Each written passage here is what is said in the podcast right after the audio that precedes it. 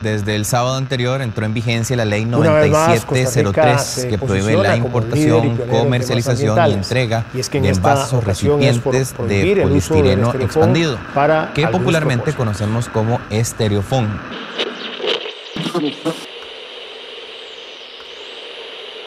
Muy buenas a todos, sean muy bienvenidos a otro episodio más del podcast del ICER.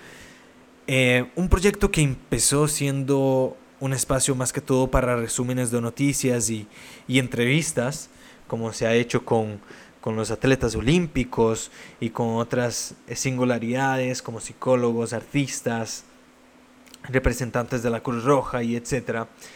Y, ahora tiene esa cara más de, de un producto, un podcast que lleva más allá de la noticia o quizá un, reportaje narrativo para podcast algo que, le dé más profundidad a, estos temas que mueven la sociedad.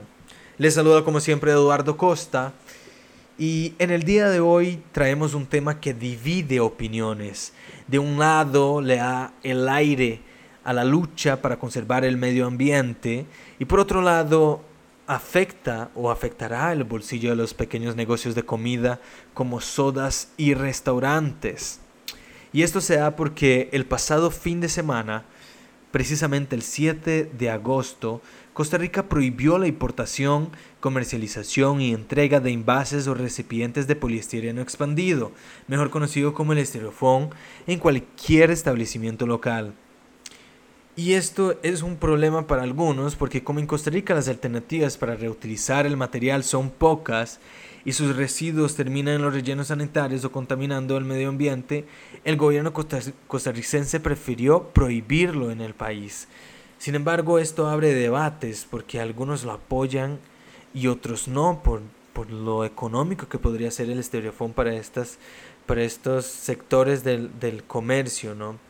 Sin embargo, Eugenio Androveto, director de la Dirección de Protección Radiológica y Salud Ambiental, dijo por ello es tan importante la prohibición a la importación y comercialización del estereofón, lo cual conlleva disminuir la contaminación provocada por este tipo de residuos. No obstante, el estereofón en sí, por años, como ya lo mencionamos, ha sido el material favorito de muchas cafeterías, sodas y restaurantes, más que todo por lo ligero, por ser de bajo costo y el higiene que ofrece el, el material. Además, es resistente al calor y a la humedad, sin embargo, parte del problema ambiental que genera es porque es un material que no se puede podrir ni tampoco degradar en el medio ambiente, lo que conlleva ser algo sumamente contaminante. Hoy, entre los entrevistados, traemos a Caitlin Baker, que nos comentará un poco sobre, sobre el uso del estereofón y cómo ella, teniendo un restaurante de comida rápida en Limón, tuvo que hacer el cambio un mes antes de que, de que llegaron al 7 de agosto. Bueno, estamos ubicados en Limón Centro, pero en realidad somos como un emprendimiento de servicio que trabaja bajo Servicio Express o Pickup.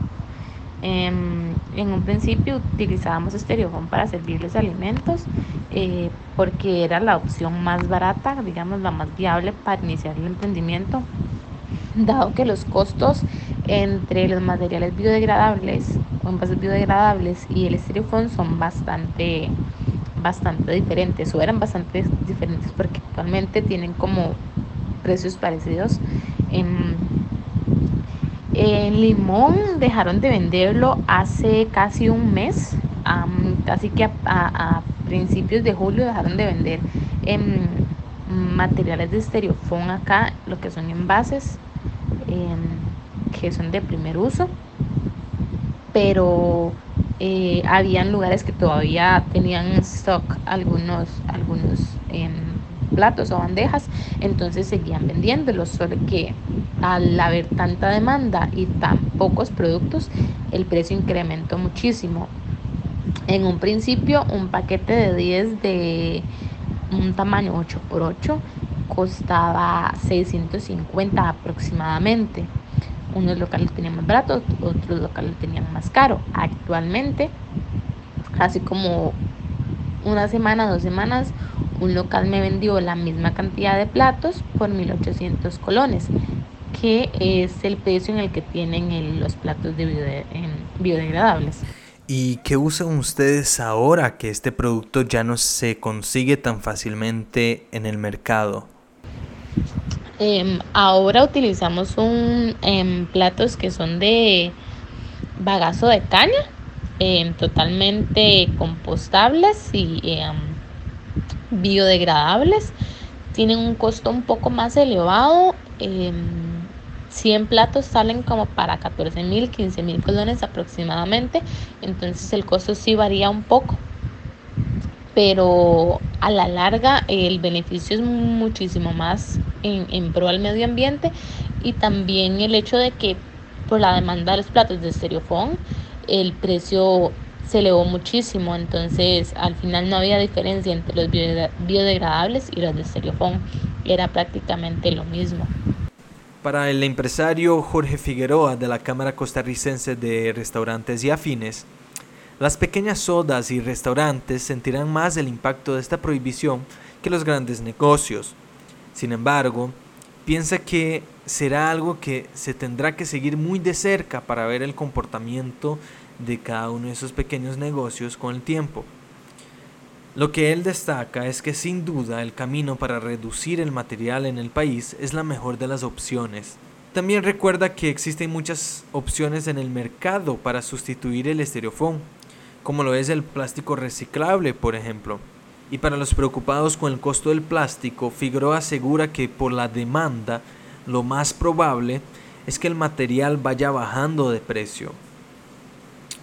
Para esta ocasión, para este episodio de podcast, hablando del estereofón, trajimos a Rolando Araya, quien por años ha tenido una soda. Él también nos opinará un poco sobre la prohibición del, del estereofón.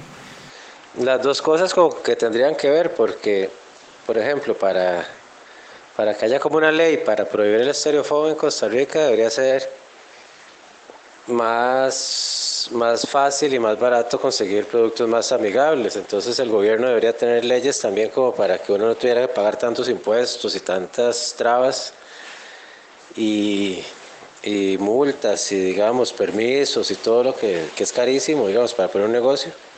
Entonces el gobierno tendría que cambiar su forma como trabajar y sí, sería genial, por supuesto, poder usar empaques más amigables y y eliminar de una vez por todas el estirofoam y la mayoría de plásticos, pero sí tendría que haber como un, equilibrio entre, entre las leyes estas de prohibir el estereofón, por ejemplo, y, y el precio de los otros empaques.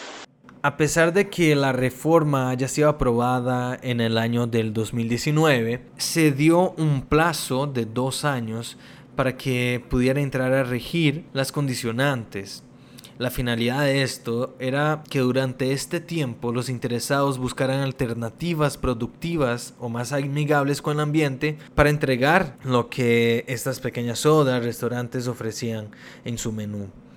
Eh, de acuerdo con la ley, eso sí, hay que destacar esto. Existen tres excepciones puntuales en las que se podrá usar el estereofoam. La primera, por cuestiones de conservación o protección de los productos. La segunda, cuando no sea ambientalmente viable el uso de materiales alternativos. Y la tercera, para embalajes de electrodomésticos y afines y los usos industriales. Bueno, hasta aquí llega este episodio del podcast. Agradezco a todos los que han escuchado hasta el final este, este pequeño eh, análisis, por decir así, más a profundidad de esta noticia tan reciente. Espero que les haya gustado y también los invito a que escuchen los demás podcasts que hemos estado publicando aquí eh, en esta plataforma de Licer en Spotify.